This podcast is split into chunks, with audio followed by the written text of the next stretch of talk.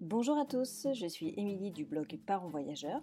Chaque semaine, on va parler voyage en famille, mais aussi nous allons partir à la rencontre de certaines familles inspirantes. Alors installez-vous confortablement et bienvenue dans ce nouvel épisode. Bonjour les parents voyageurs, j'espère que vous allez bien. Alors cette semaine sur le podcast, j'ai le plaisir de recevoir Morgane. Morgane a décidé début d'année 2020 de partir vivre en Suède avec son mari et son fils de 3 ans. Donc dans cet épisode, elle nous partage cette expérience, son expérience de vie de française en Suède. J'espère que cet épisode vous plaira. Je vous souhaite une belle écoute.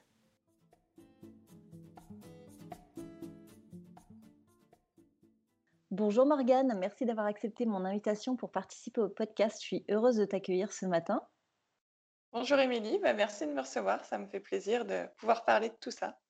Ça va être sympa, on va parler expatriation, donc ça va être euh, hyper intéressant. Est-ce que déjà tu peux peut-être commencer par euh, te présenter? Oui, euh, donc je m'appelle Morgane, j'ai 32 ans, je suis mariée avec Adrien et tous les deux on a un enfant qui s'appelle Samuel qui a 3 ans et demi et donc on vit tous les trois au sud de la Suède dans une petite ville qui s'appelle Lund qui est dans la région de la Scanie. D'accord, ça va, le mot, il est, enfin, le nom de la ville est à peu près prononçable? Oui, exactement. ça va, on n'a pas choisi euh, une qui était trop compliquée. Alors, euh, est-ce que tu peux nous expliquer euh, comment vous avez, pourquoi vous êtes arrivé en Suède Voilà, pourquoi aujourd'hui vous êtes là? Alors, on est arrivé en Suède en mars 2020, donc il y a dix mois. en fait, ça faisait ça faisait un petit moment qu'on avait envie, euh, pourquoi pas un jour, de vivre à l'étranger. Euh, c'était une discussion qu'on avait un peu, surtout quand on était juste en couple. Et puis après, Samuel est arrivé et puis on avait un peu laissé ça de côté. Et au final, ben, la vie fait que à un moment, voilà, il y, a eu une jolie opportunité professionnelle pour mon mari. Euh, il y avait aussi l'envie de quitter la région parisienne où on vivait depuis un moment, de se trouver dans un endroit plus connecté à la nature, avec un rythme de vie plus calme. Et puis voilà, finalement, c'était euh, la, solution toute trouvée. Euh, ça s'est imposé à nous. Et puis on s'est dit, ben allez, euh, partons à l'aventure et puis on, verra ce que ça donne. Ouais, donc sans hésitation, vous avez sauté sur l'occasion, quoi. Ouais, bah, disons qu'on s'est posé vraiment la question au moment où mon mari a postulé euh, pour euh, l'offre d'emploi. Et puis on s'est dit, bah, en fait, qu'est-ce qui nous empêche euh, de le faire? Enfin, voilà, ok, on sera un petit peu plus loin de la famille, mais de toute manière, en région parisienne, on, était, on avait votre famille très proche. C'est une super opportunité pour nous pour découvrir de nouvelles choses. Ça correspond à ce qu'on recherche en termes de nature, de calme, d'éducation aussi. Et puis, euh, c'est une super opportunité aussi pour notre fils. Donc, euh, finalement, tous les voyants étaient ouverts. donc, vous avez foncé. c'est chouette. C'est vrai que la Suède, ça fait rêver pour le, tout le côté, on, entend le côté art de vivre, euh, bien-être, voilà. Et à la fois, ça fait un peu peur parce que voilà, c'est quand même un, pays où la météo elle est quand même assez, rude, il fait nuit tôt. Euh, comment vous voilà, comment vous gérez en fait ça? Parce que la culture elle est vraiment très très différente, je pense. Mmh. Euh, alors c'est vrai que la météo, ça a été le point où chaque fois qu'on disait bon bah on part en Suède, les gens nous regardaient avec des grands yeux en disant mais vous êtes sûr la météo, mon Dieu, c'est horrible. Et on se dit, bah, en fait, on va voir ce que ça donne. Quoi. Enfin, et au final, euh, donc nous, on est vraiment tout au sud de la Suède. Donc euh, déjà, je tiens à dire qu'on a eu un très très bel été. et en fait, ici, euh, donc c'est vrai qu'il y, a beaucoup de comment dire d'a priori un peu, mais ici, bon, en ce moment, il fait jour de 8h30 à 15h30. Donc ça va, c'est pas non plus Enfin, c'est pas la nuit polaire, quoi. On n'est pas, pas comme au nord. Et par contre, oui, en ce moment, il fait vraiment très très moche. Donc c'est comme s'il faisait un peu nuit toute la journée, quoi. Enfin, c'est assez sombre. Donc ça, bon, ben, on, s'adapte. On a mis plus de décorations de Noël que d'habitude dans la maison. Euh, on allume des bougies. Finalement, euh, je trouve que la culture va bien avec la météo parce qu'ils sont euh, super cosy. Il y a un mot ici pour dire ça, c'est la gomme C'est vraiment ce ce côté très cosy, très très doux, heu, on prend le temps, voilà, on on va aller prendre un fika, une petite pâtisserie avec une boisson chaude dans un café qui est joliment décoré, enfin donc finalement, je trouve que les 2 vont bien de pair et heu et nous, ça nous enfin, moi, je suis hyper gourmande en plus, donc heu, voilà, ça ça nous convient bien. Est-ce que du coup tu, mmh, enfin, alors déjà avant, est-ce que vous êtes partis, pour une, durée, déterminée? Vous savez que vous rentrez à une date précise ou pour l'instant, vous êtes partis sans date de retour? Alors pour l'instant, mon mari a un contrat de 3 ans, mais on aimerait enfin, on s'est dit: «On se laissait un an pour vraiment se positionner», enfin voilà, avoir fait vraiment le tour du calendrier, avoir vécu un vrai hiver. Mais voilà, de de plus en plus, on sent qu'on aimerait vraiment rester ici, heu, au-delà des 3 ans. Donc Mmh. donc voilà, il y a il y a une date de fête, heu, à cause de ce contrat, mais en réalité, nous, on n'a pas forcément dans nos têtes, on n'a pas forcément de date de retour, pour l'instant. D'accord. Ouais, du coup, je pose cette question-là parce que ça change tout dans la dans l'état d'esprit de se dire qu'on vit cette parenthèse et que de toute façon après on rentre, donc on la vit, heu, à fond et on s'imprègne à fond, heu, ou du coup on part à durée indéterminée et heu et du coup je trouve qu'on on on voit les choses un petit peu, différemment en fait et du coup le fait de s'imprégner de cette culture, tout de suite tu as envie de te mettre dans le bain parce que voilà, tu te dis que 3 ans c'est c'est rapide, puis finalement, en tant qu'expat, tu sais pas ce qui peut arriver et que tu peux rentrer aussi presque du jour au lendemain. Il y a aussi quelque part cette fragilité, donc heu, tu as envie de profiter, heu, au max, quoi, donc voilà, c'est pour ça que je voulais te poser cette question-là. Donc du coup, vous êtes, heu, voilà, vous êtes à fond dans cette, nouvelle culture. C'est vrai que ça donne envie. Alors le lagom, c'est un peu comme, le de danois, c'est ça? Oui, c'est ça, ouais, c'est un peu ouais, c'est l'équivalent. Mmh. Et est-ce que, heu, donc là, ça fait que 10 mois. En plus, vous avez eu la période de confinement, je pense aussi comme, heu, comme nous. Je sais pas trop, tu vas nous en tu vas nous en parler. Comment, du coup, socialement, tu te sens après, heu, après 10 mois, heu, dans ce pays? Alors la partie sociale, c'est vrai que c'est c'est une partie un peu compliquée, enfin C'est une partie où qu'on a tendance peut-être un peu à idéal à idéaliser avant de partir en expatriation. Enfin, c'est vrai que moi je m'étais dit, heu, je pensais un peu comme tout le monde avant de partir, heu: «Non, ben, moi j'aurai des amis suédois, quoi». Enfin voilà, c'est sûr, j'y vais pour, heu, pour m'intégrer dans la société, pour vraiment les découvrir et puis en fait, bah, on se retrouve, assez rapidement, assez démunis, assez seuls, hein, au début et puis au final, heu, du coup, heu, bon, c'est vrai que le contexte covid, heu, n'a pas aidé non plus, même si ici on n'a jamais été, heu, confinés, heu, de manière stricte. Il y a eu des recommandations qui ont été faites, voilà, de de limiter, les interactions sociales, pour mon mari de travailler le plus possible à la maison et cetera, mais on a toujours pu sortir. Donc c'est vrai que bon, ça a quand même été plus facile que si on s'était retrouvé dans un autre pays plus strict. Et ensuite, au final, ben, c'est vrai que se tourner vers la communauté francophone, heu, c'est finalement assez naturel. Heu, ça donne aussi un point d'ancrage parce que bon, bah, c'est vrai que même si on reste dans un pays européen, heu, tout est nouveau, hein, au début. Il faut un peu de temps pour, pour atterrir et donc voilà, socialement aujourd'hui, on s'est fait des amis mais qui sont belges. Heu, donc voilà. Bon, il y a quand même un peu d'international, hein, ils sont pas français, même s'ils parlent français. Hem et puis, heu, bah, moi, je travaille pas encore pour l'instant, je suis en recherche d'emploi pour le moment, donc c'est vrai que de mon côté, c'est ça reste encore un peu plus compliqué de, bah, de faire des rencontres, il y a des initiatives qui sont prises, hein, pour faire, se rencontrer les gens, d'un point de vue international, enfin les ce qu'on appelle les conjoints suiveurs. Heu, mais tout ça est un petit peu en stand-by cette année, heu, à cause du covid. Et ça va, du coup, tu le tu le vis bien pour le moment? Tu te sens pas, heu, enfin cette solitude à un moment elle elle arrive, tu tu le vis comment? Tu le vis bien pour le moment? Ouais, ça va ça va mieux de enfin, les les 1 mois ont vraiment été difficiles et bah, au début, Samuel n'allait pas à l'école en plus et et en fait, venant de région parisienne, même lui a été, pour ainsi dire, choqué. En fait, heu, les premières semaines où on était là, ben, on sortait, hein, tous les 2, on allait, heu, ben, à l'aire de jeu et tout et en fait, il me demandait, il me disait: «Mais maman, pourquoi on est tout seul? Pourquoi il y a personne?» c'est vrai que le temps aussi, quand on est arrivé, la météo était pas terrible, donc heu, mais ouais, le début, on se sent vraiment très, très seul et puis c'est vrai qu'avec le covid qui est arrivé tout de suite après notre déménagement, bah, d'un seul coup, la famille pouvait plus venir nous voir non plus. Donc on s'est vraiment senti isolés et là maintenant, voilà, il y a l'été qui est passé aussi, on a réussi à se faire des amis. Donc heu, même si voilà, pour l'instant, ils sont ils sont pas encore très nombreux, mais heu, on sait qu'on a des gens sur qui on peut compter ici.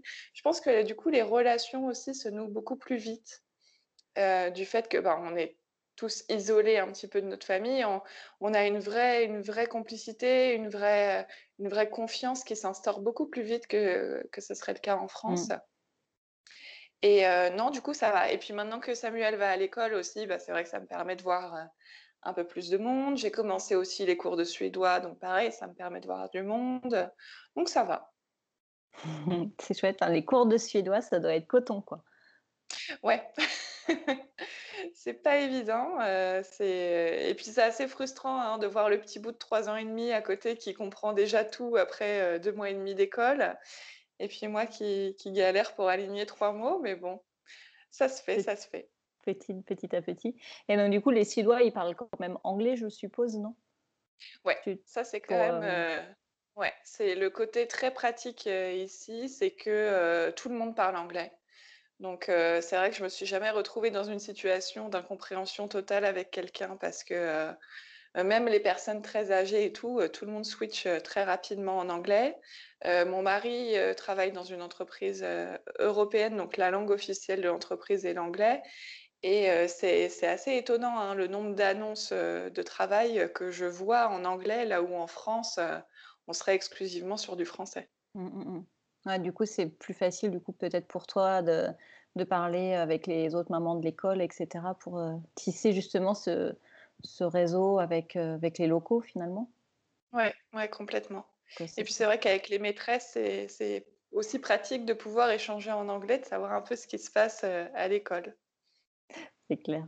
Et donc du coup, pour Samuel, vous avez fait le choix de le mettre du coup en école locale et vous n'avez pas, opté pour, le lycée français? L'école française? Alors à Lund, heu, et même à Malmö, il y a pas a pas d'école française. Enfin, il y a quand même une école, heu, Montessori qui est, heu, trilingue, français, anglais, suédois, mais qui est du coup très, très demandée.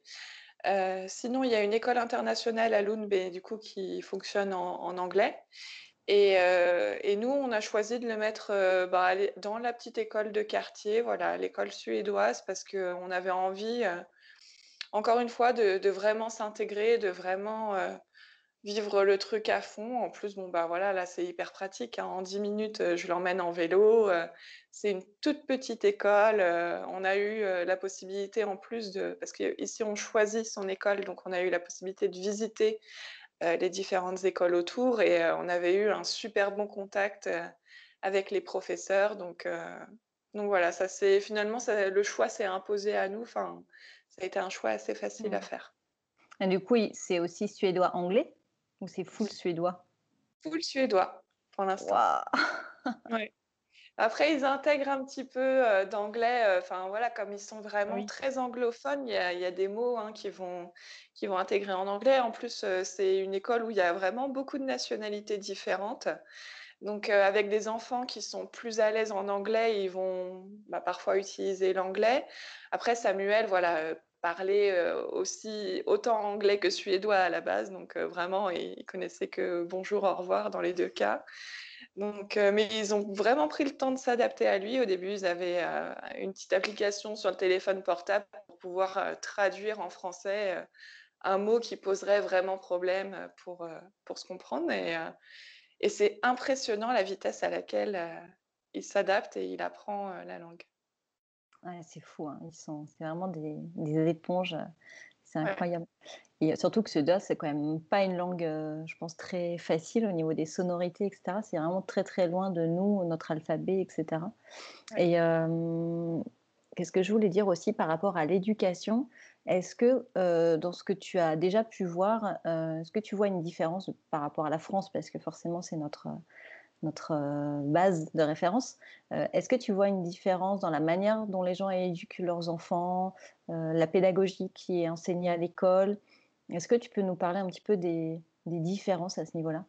Mmh. Bah, déjà, il y a une différence qui est assez frappante, c'est qu'ici, heu, la donc la Suède avait été le premier pays, à interdire, les, bah, les violences envers les enfants, donc les punitions corporelles, heu, tout ce qu'on appelle la violence éducative ordinaire.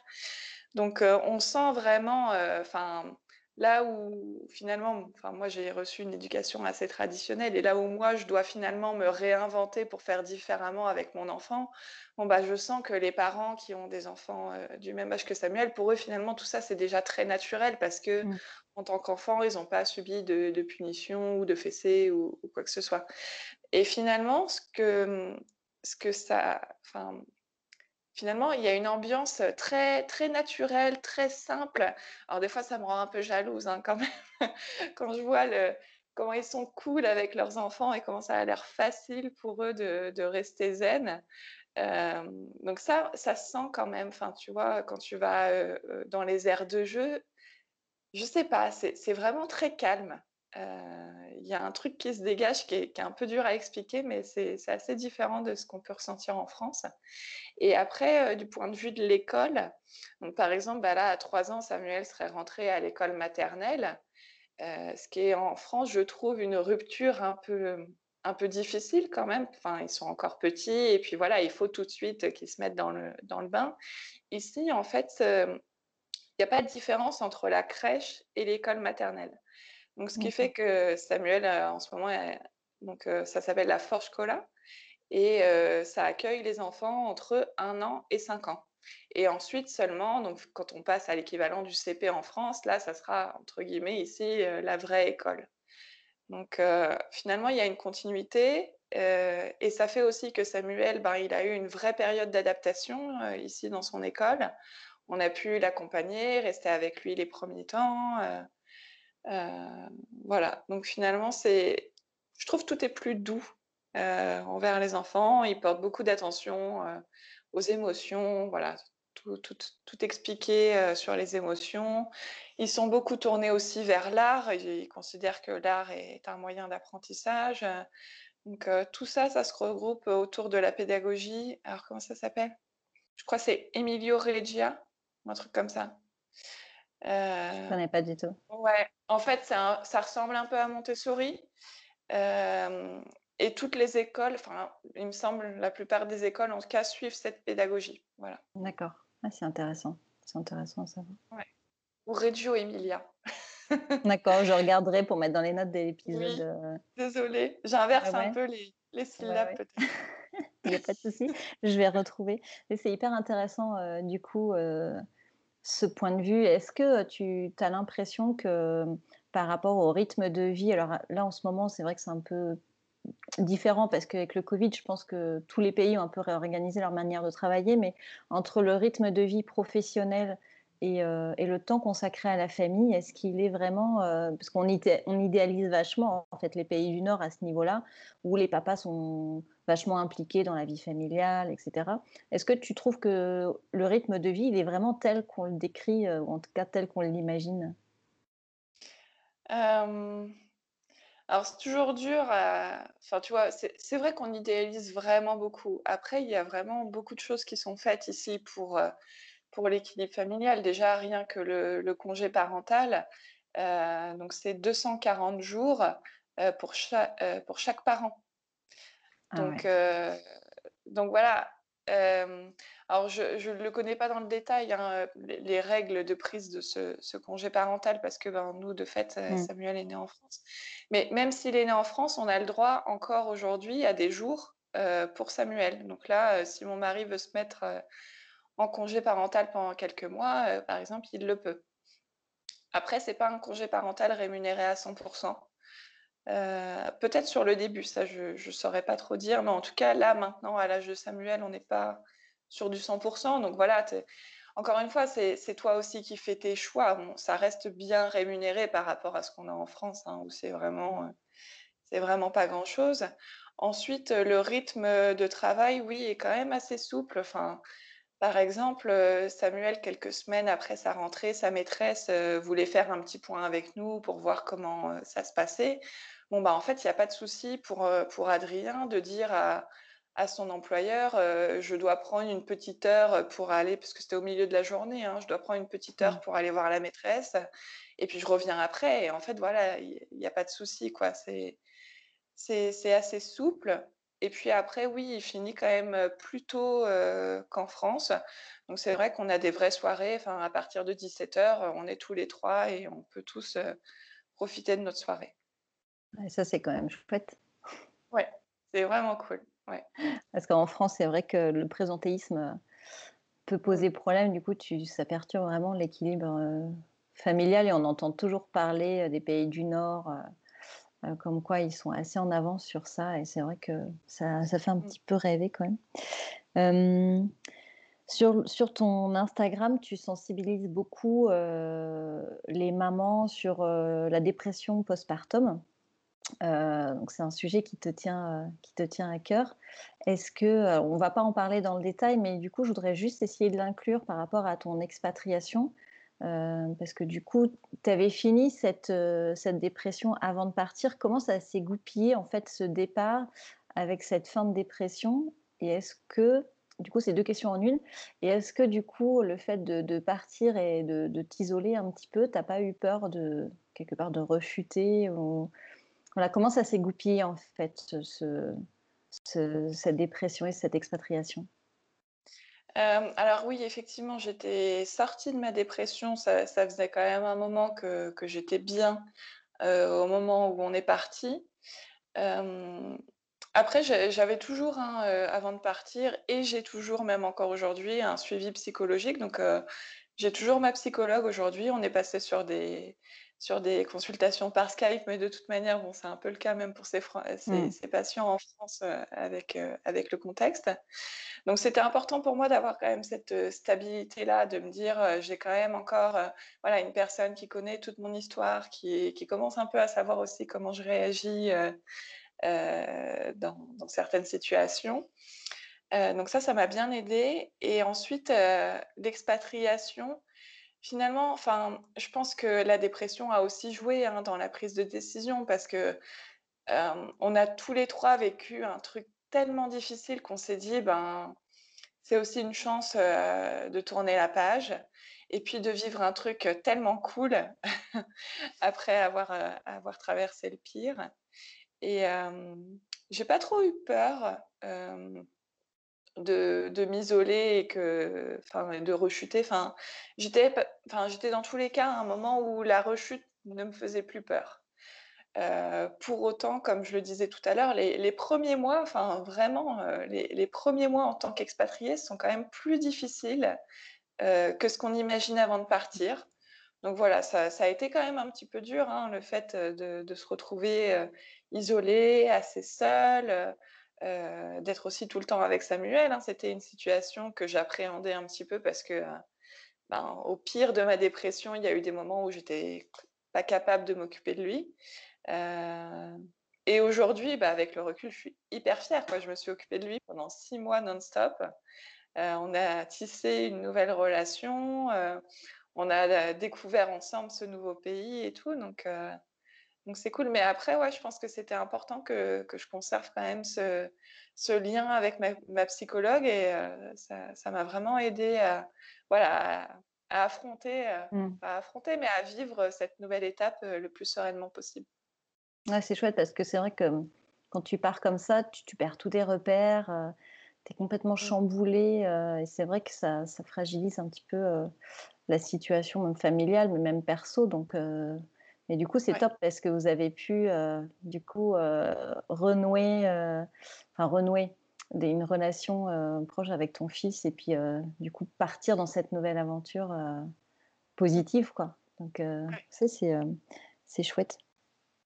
Alors, toi, aujourd'hui, au bout de, au bout de 10 mois d'expatriation, euh, comment tu te sens euh, à la fois dans ta recherche d'emploi, à la fois dans cette euh, découverte perpétuelle de ce nouveau pays? Euh, comment tu te sens et comment tu arrives à te positionner justement à la fois ce côté conjoint suiveur, mais surtout toi en tant que de, fa- en- ta carrière professionnelle, et à la fois te dire que tu as tout devant toi, toute cette découverte, comment tu te sens et comment tu envisages la suite? Bah, là, du coup, moi, ça fait quelques mois que j'ai commencé à chercher du travail. Heu, bon, je pense que le co le contexte, heu, covid, n'aide pas forcément, mais Mmh. c'est assez compliqué, hein, quand même. Il y a il y a des moments un peu de de désespoir. C'est bon, peut-être un peu fort, mais au moins, il y a un truc qui est cool ici, c'est que quand on postule à une offre, on a une réponse, ce qui est pas toujours le cas en France et qu'en général, on a une réponse assez rapide. Bon, heu, néanmoins, heu, ouais, néanmoins, je je pensais que ça serait alors je pense encore une fois, on idéalise peut-être, hein, j'en sais rien, mais heu et puis c'est important pour moi. Je pense que c'est ça aussi, c'est un un truc qui est important pour moi, donc des fois c'est un peu difficile de me dire: «Bon, allez, ça va presque faire un an qu'on est là, j'ai pas de travail», voilà, c'est vraiment une envie pour moi et je pense que voilà, quand quand j'aurai un travail, disons que l'expérience sera un peu complète et et vraiment, heu, je me sentirais complètement épanouie, heu, dans tout ça. Mmh. Je pense aussi, ça vient compléter ce qu'on discutait tout à l'heure, hein, sur les relations sociales, voilà, d'avoir moi Ouais. aussi mes propres relations, d'avoir, des collègues, avec qui, passer la journée. Ça me manque un petit peu. Après, je suis super contente d'apprendre le suédois, heu, j'ai commencé il y a il y a un mois à peu près. Donc voilà, ça ça m'a offert aussi une petite bouffée d'oxygène de me dire: «Bon, je passe pas juste mes journées à à chercher du travail». Heu, j'apprends aussi quelque chose en attendant et et ça, c'est stimulant. Mmh. Hem, donc voilà, disons que c'est le petit point, qui qui me manque pour vraiment me sentir épanouie. Parce que sinon, vraiment de plus en plus, on se sent vraiment chez nous. Heu et puis, heu et puis ce le le truc cool quand même quand on est expatrié, c'est que, heu, bah, on est vraiment touriste chez soi, quoi. Enfin, Mmh. tous les week-ends, il y a des nouvelles choses à découvrir et et ça, c'est super excitant. Ouais, ça c'est vraiment le point, heu, super positif. Mais après, tu vois, par rapport à ta recherche d'emploi, tu es vraiment qu'au début, quoi. Vous êtes vraiment là depuis vraiment pas longtemps. Il faut aussi relativiser en disant qu'il faut apprendre, heu, enfin prendre le temps de s'approprier les codes, heu Mmh. voilà, chercher alors je sais pas dans quel domaine tu cherches, mais après je voilà, le s'approprier le marché du travail, enfin il y a y a quand même tout tout plein de paramètres, donc c'est vrai que ça nécessite du temps. Et hem, du coup, c'est c'est, tu parles couramment anglais? Tu parlais déjà couramment anglais avant de venir? Ouais, ouais, ouais, je parle couramment D'accord. anglais. Donc ça, Mmh. c'est quand même un vrai plus, quand même. Enfin, j'ai Ouais. il y a quand même pas beaucoup de Français qui parlent couramment l'anglais quand, heu, quand ils partent. Souvent, on apprend aussi un peu sur le tas. Donc heu, Mmh. c'est vrai que chaque chose, heu, en son temps. Et Ouais. tu ça t'est pas traversé l'esprit de créer ton propre, métier? Parce que souvent quand on quand on s'expatrie, on bah, on en profite pour travailler sur un projet perso ou développer un sa propre activité. Ça t'a traversé l'esprit? Ouais, j'y pense beaucoup, hem, mais heu, il me manque, heu, encore, la certitude de me dire: «OK, c'est ça mon projet et c'est cette piste que j'ai envie d'explorer». Pour l'instant, ça part encore un peu dans tous les sens. Il y a il y a il y a un peu trop d'idées pour, me focaliser vraiment sur une. Voilà donc et puis je pense, encore une fois, il y a il y a aussi peut-être des fois des Comment dire? Un peu des restes, hein, de la dépression qui font que je comment dire? C'est difficile pour moi des fois de faire des choix, heu, de voilà, j'ai pas disons que j'ai pas envie de me planter et que le fait d'aller un peu dans ce que je connaissais déjà, dans le type de job que j'avais avant, ça a quelque chose de rassurant et c'est aussi une manière de vraiment, heu, s'implanter, heu, dans la société. Mmh mh. Ouais, un un 1 pas, heu, un Ouais, premier pas et après, heu, peut-être le projet, heu, de création. du coup, les week-ends, alors raconte-nous comment comment c'est la Suède? Qu'est-ce que vous faites? Et ben, donc Lund, c'est une petite ville trop mignonne déjà, donc on aime bien aller se balader dans le centre de Lund, quand c'est possible, d'aller au restaurant, hem, de boire des petits cafés, pareil, de manger des petites pâtisseries et ça, Samuel a très vite adopté cette habitude-là. Hem et puis sinon, en fait, heu, on sort beaucoup dans la nature. Il y a énormément de réserves naturelles, partout, partout en Suède, avec à chaque fois des chemins qui sont vraiment très bien balisés. Donc, on fait souvent des, sorties en forêt. On a aussi la mer qui est pas très loin. Donc, cet été, on est beaucoup allé se baigner.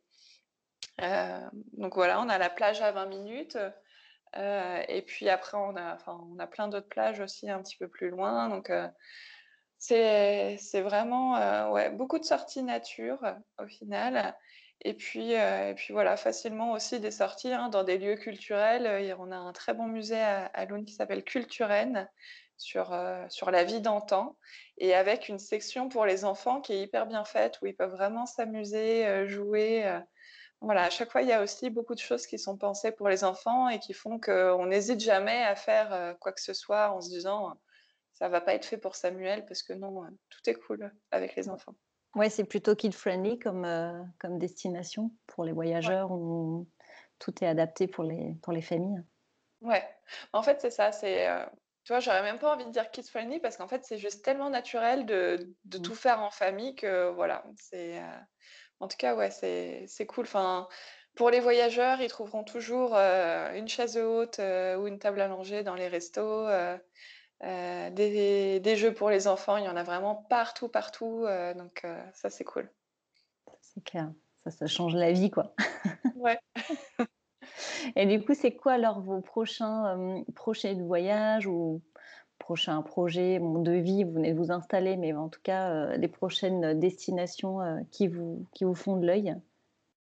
Bah là, on part en vacances, donc bah, on reste en Suède, hein, contexte, contexte oblige. à Noël, on va partir dans la région de Dalarna, qui est un petit peu plus au nord. Donc c'est grosso modo, c'est au milieu de la Suède. On espère y trouver de la neige, mais pour l'instant, la Suède n'est pas très gâtée niveau, niveau neige cette année. En fait, on a vraiment beaucoup, beaucoup de nuages, ce qui fait qu'il fait, il fait pas froid, il pleut, il fait gris, enfin bref. Donc on espère qu'on part après Noël, donc euh, qu'après Noël, ça sera un petit peu tombé. Et puis euh, après, quand la situation le permettra, ben, je ne sais pas, on n'a pas forcément de projet, euh, en tête. On est, on est beaucoup dernière minute hein, pour le choix de nos destinations, donc on verra.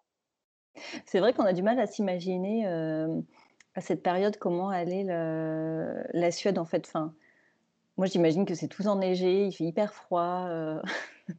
Quand ouais, on, a, des préjugés. Euh. Ouais, ça c'est tout honneur en fait. Il y, a, une partie de la Suède qui est au-dessus du cercle, du cercle polaire. Hein. La Laponie, euh, ça, ça, comprend aussi la Suède euh, avec la Finlande. et donc oui, là-bas il y a de la neige, mais même pour cette année, il y a des endroits où il y a finalement pas beaucoup de neige. Donc, D'accord. Et du coup, ça vous n'avez pas traversé l'esprit d'aller passer Noël en Laponie, comme beaucoup de gens Rêve de le faire? Euh, pas cette année parce qu'on s'est dit qu'on aimerait bien aller chasser les aurores et on se dit bon Samuel est peut-être encore un tout petit peu petit pour, euh, pour apprécier ça à sa juste, juste valeur. Donc on s'est dit on va un tout petit peu moins loin, au moins là on peut y aller en voiture aussi. Donc euh, pour aller tout au nord, ça, ça, fait un petit peu loin quand même. Donc là on aurait dû y aller en avion. Là on s'est dit voilà on part en voiture, on se fait un petit road trip en plus en chemin pour voilà découvrir des nouvelles choses. Euh, voilà, c'est le plan qui nous semblait le, plus adapté euh, cette année. Et puis, euh, on croise les doigts pour la neige. Eh ben, on croise les doigts pour vous. pour pouvoir découvrir la région sous la neige, ça doit être vraiment sympa. Ouais. Eh ben, écoute, merci beaucoup Morgane d'avoir répondu à mes questions. C'était hyper intéressant. Enfin, j'ai appris plein de choses sur, sur la vie en Suède. Et je trouve quelques hum, similitudes avec l'Espagne sur le côté euh, éducation, etc. Euh, c'est assez similaire sur certains points. C'était très intéressant. Merci beaucoup de m'avoir accordé du temps. Bah, merci de m'avoir invité. Et puis tu reviens quand tu veux euh, sur le podcast.